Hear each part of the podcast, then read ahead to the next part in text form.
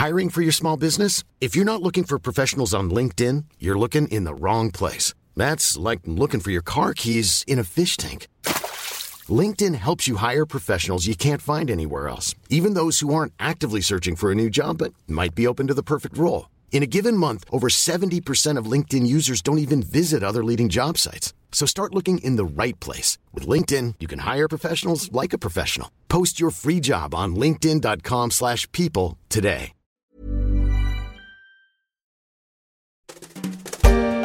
Vous connaissez sans doute l'expression « jeter dans la peau », formule un peu canaille pour dire « je t'aime », façon Jean Gabin. C'est le bonheur rangé dans une armoire. Et tu vois, même si c'était à refaire, eh ben, je crois que je t'épouserais de nouveau. Mais tu m'emmerdes. Albert, Tu m'emmerdes gentiment, affectueusement, avec amour. Mais tu m'emmerdes. Mais le refrain pourrait aussi être entonné par Urgo. Le groupe, connu pour ses pansements, travaille sur un nouveau projet de peau artificielle.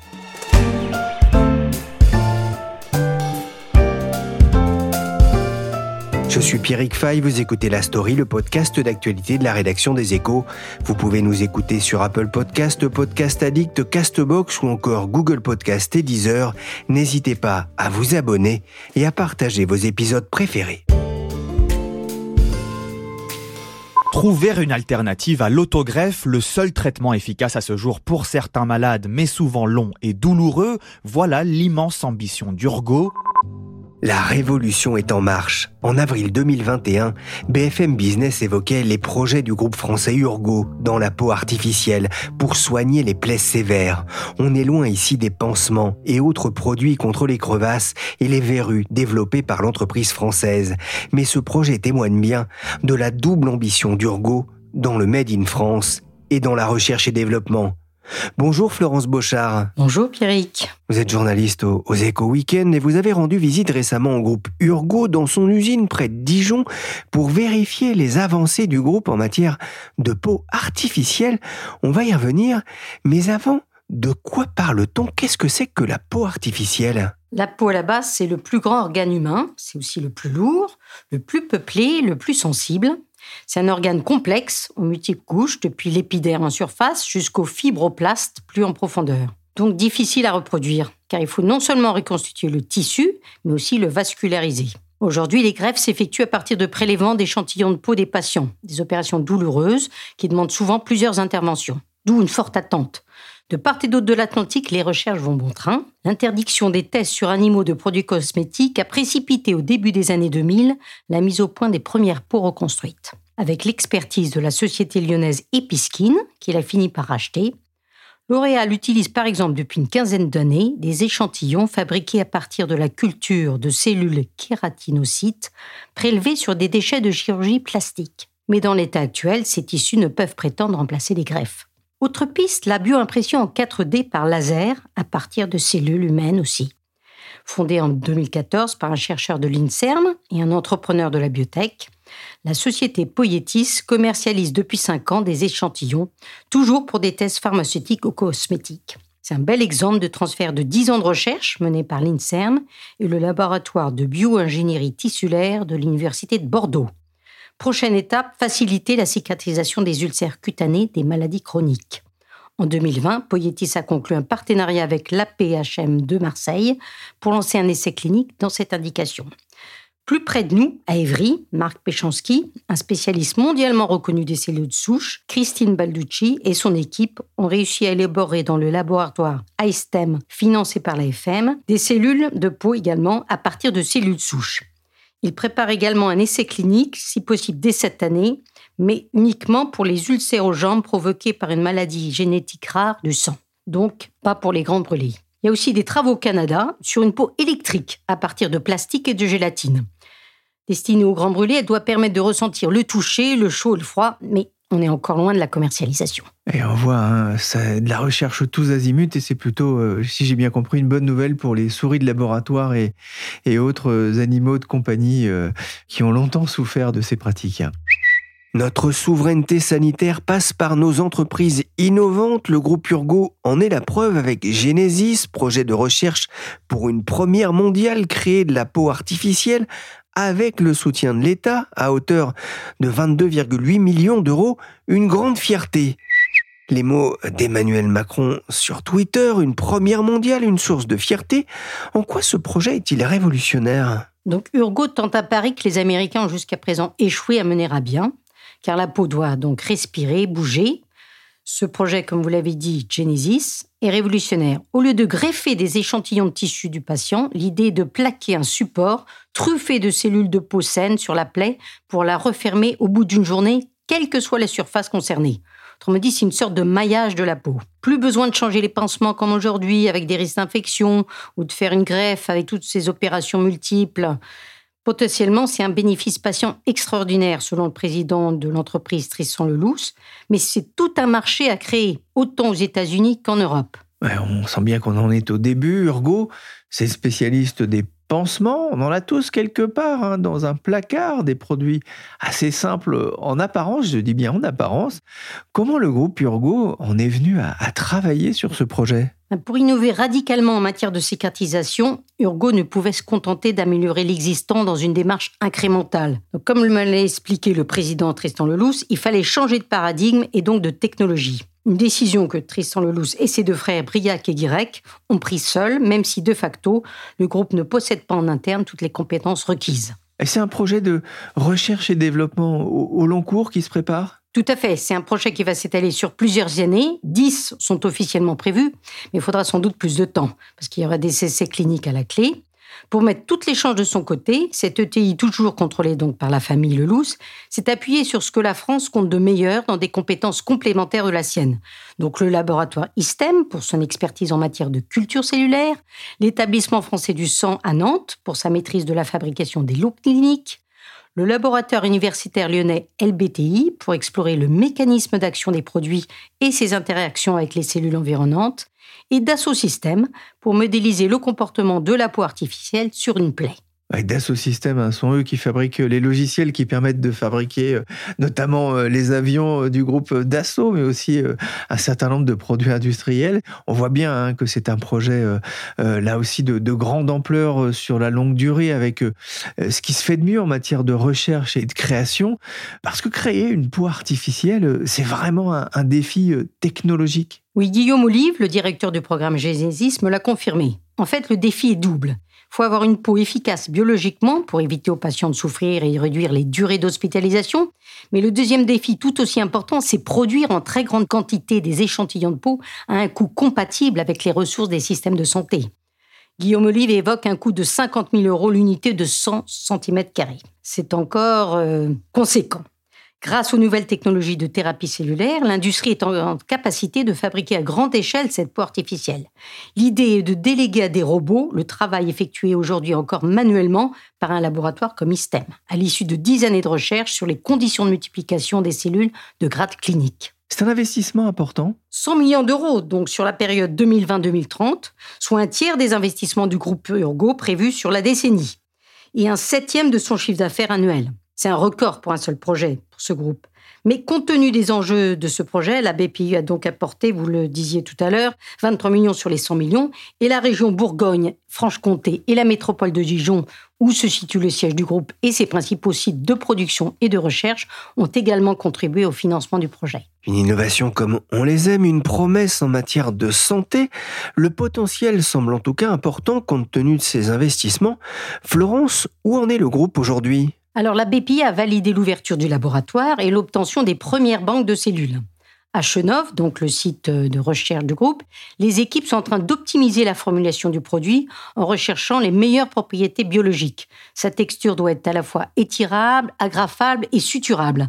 Et parallèlement, le groupe s'est déjà engagé sur le développement des machines qui le fabriqueront. Eh ben, je vous propose de couper le ruban alors. C'est parti. Deux minutes. Merci. Attention de ne pas couper les doigts. François Braun, alors ministre de la Santé, en train d'inaugurer fin décembre le laboratoire Genesis à Chenov en Bourgogne, une vidéo du blog Bone et ailleurs. En même temps, quel meilleur endroit pour se faire une coupure que cette usine flambant neuve? Vous avez pu rentrer euh, dans ce laboratoire, ça ressemble à quoi? Donc, le laboratoire a été construit au premier semestre 2022, donc toujours au sein de Chenov, le site historique de recherche des produits Urgo, c'est à la sortie sud de Dijon. Une douzaine de personnes y travaillent depuis près d'un an, mais au total, une trentaine de salariés sont impliqués sur le projet. Côté seulement euh, Urgo. Pour y pénétrer, il faut abandonner tout bijou, se laver plusieurs fois les mains entre les différentes salles, porter naturellement charlotte, blouse et surchausse aux pieds. Et dans certaines salles, l'air est surpressurisé, comme dans les usines de médicaments, pour éviter toute contamination. Mais ce n'est pas simple d'imaginer comment le gel rosé qu'on m'a montré dans une boîte de pétri va se transformer en centimètres de peau. C'est déjà plus satisfaisant de regarder sur grand écran l'image des noyaux des cellules qui se bousculent les uns les autres, renvoyés par un super microscope. À terme, il faudra qu'Urgo se dote d'une usine de production de thérapie cellulaire, ce qui sous-entend des homologations propres à toute bioproduction, à la fois des autorités françaises, mais également européennes, voire américaines, puisque le produit a vocation à être diffusé dans le monde entier. Florence, c'est un sacré pari hein, engagé par cette PME française, vous le disiez, hein. alors 100 millions euh, d'euros d'investissement, même si c'est pas eux qui mettent la totalité, hein. euh, sur un, terreau euh, qui fait fantasmer une partie du monde médical et, pas mal de, grands laboratoires, j'imagine. Bah, en effet, l'enjeu est de taille. En France, c'est 4 millions de personnes qui sont concernées par les problématiques d'ulcères de jambes, ces plaies chroniques causées par une mauvaise circulation sanguine dans les membres inférieurs. En 2009, Marc Péchanski et son équipe avaient fait naître de grands espoirs déjà pour les grands brûlés. Il leur a fallu toutefois dix ans avant d'envisager le lancement d'un premier essai clinique. Et pas encore pour les grands brûlés, mais une maladie génétique rare du sang, comme je vous le disais. Plus que la Big Pharma, en fait, ce sont des chercheurs académiques ou des petites biotech qui investissent ce créneau aujourd'hui. Il y a de l'urgo dans l'air. Il y a de l'air dans Urgo. Tout le monde connaît la marque Urgo avec son slogan Il y a de l'Urgo dans l'air. Jeune, j'en avais déjà plein les genoux. Urgo, sous l'apparence de produits simples, usuels, investit beaucoup dans, la RD, euh, Florence? La société a toujours misé sur l'innovation pour rester indépendante. Chaque année, elle dépose une quinzaine de brevets. Mais c'est certain, il y a une accélération depuis le début du siècle, lorsque le fils du fondateur a décidé de booster les pansements hospitaliers des produits aux fonctions de plus en plus variées et des approches combinant à la fois des pansements et des bandes de compression, indispensables pour assurer le retour veineux une fois la plaie cicatrisée. À lui seul, les bandes Urgo K2, par exemple, devraient générer cette année 100 millions d'euros de chiffre d'affaires. C'est un best-seller pour le groupe. Et dans le secteur de l'automédication, l'innovation, c'est aussi le nerf de la guerre pour faire face à une bataille régulière sur les prix pour le traiter les maux du quotidien. Par exemple, il y a des pansements sous forme de film pour les crevasses, des patchs d'électrothérapie pour les femmes souffrant d'endométriose. Les nouveautés sont très variées. En 2022, le groupe en a lancé pas moins de 16.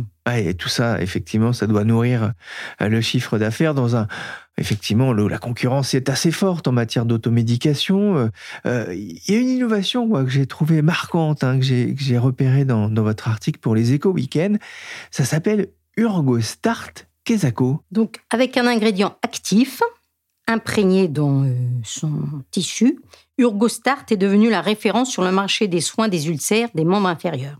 Pour asseoir la crédibilité de ce produit, lancé en 2008, le groupe a même été jusqu'à conduire des essais cliniques, y compris sur l'indication la plus problématique, celle du pied du diabétique, qui lui vaudront d'ailleurs en 2018 le prix Galien et une publication dans le Lancet, cette éminente publication scientifique anglo-saxonne. Alors on connaît Urgo, mais c'est pas la seule marque d'ailleurs gérée par ce groupe. Hein. L'histoire de l'entreprise est assez amusante. Au départ, euh, pharmacien militaire pendant la Deuxième Guerre mondiale, Jean Lelousse, donc euh, le grand-père des frères Lelousse aujourd'hui aux manettes, s'est retrouvé au moment de la démobilisation à Dijon chez des cousins, où ce breton d'origine devient le directeur du laboratoire Fournier.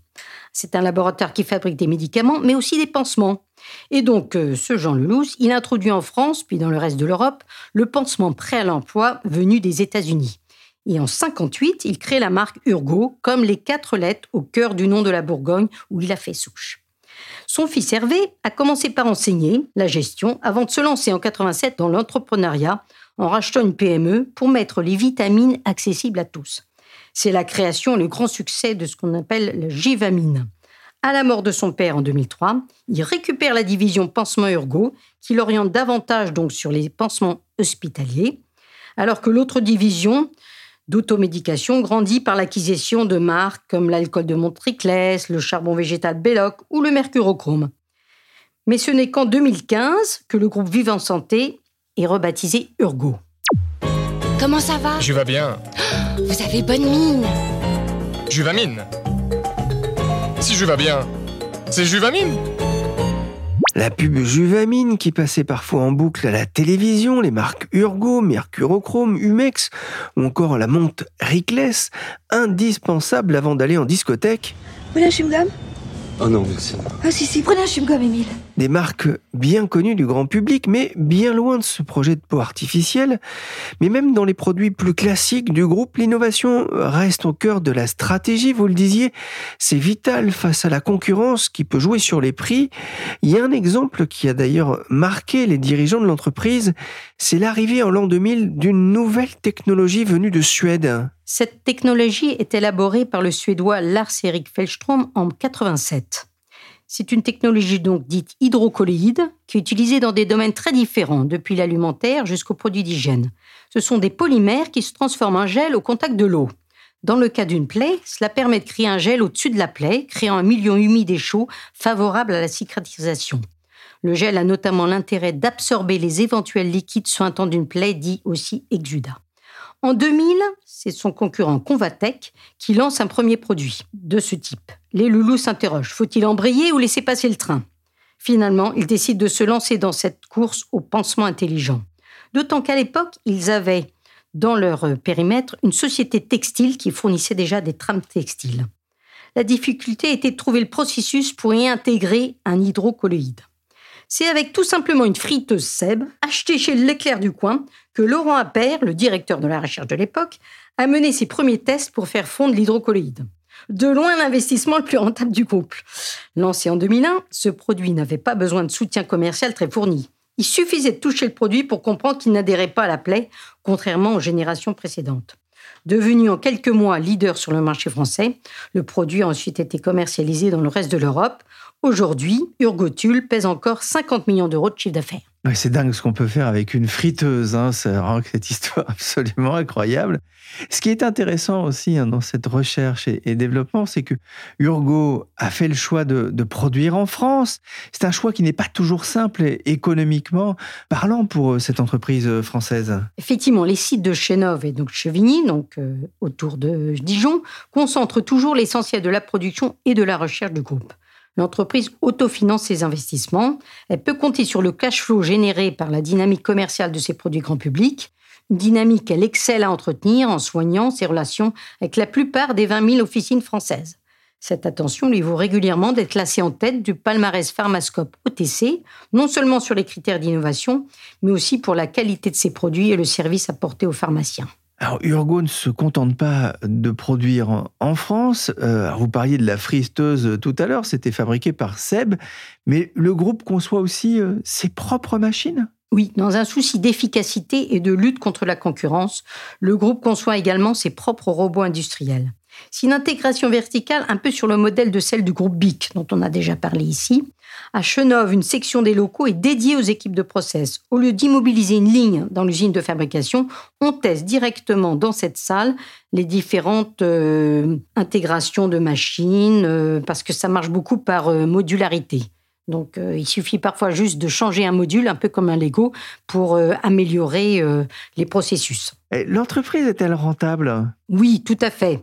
Mais comme tout groupe familial, elle reste très discrète sur sa rentabilité elle est rentable puisqu'elle arrive à financer des investissements très conséquents, que ce soit en recherche, en production, en distribution.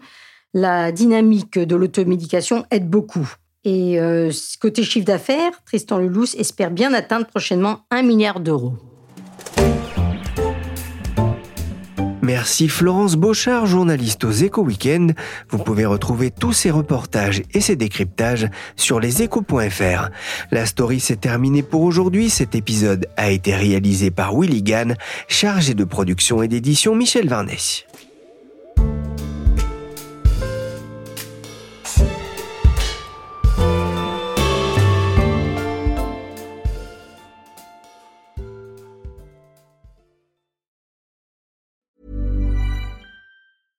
Even when we're on a budget, we still deserve nice things. Quince is a place to scoop up stunning high-end goods for 50 to 80% less than similar brands. They have buttery soft cashmere sweaters starting at $50 luxurious Italian leather bags, and so much more. Plus, Quince only works with factories that use safe, ethical, and responsible manufacturing. Get the high-end goods you'll love without the high price tag with Quince. Go to quince.com/style for free shipping and 365-day returns.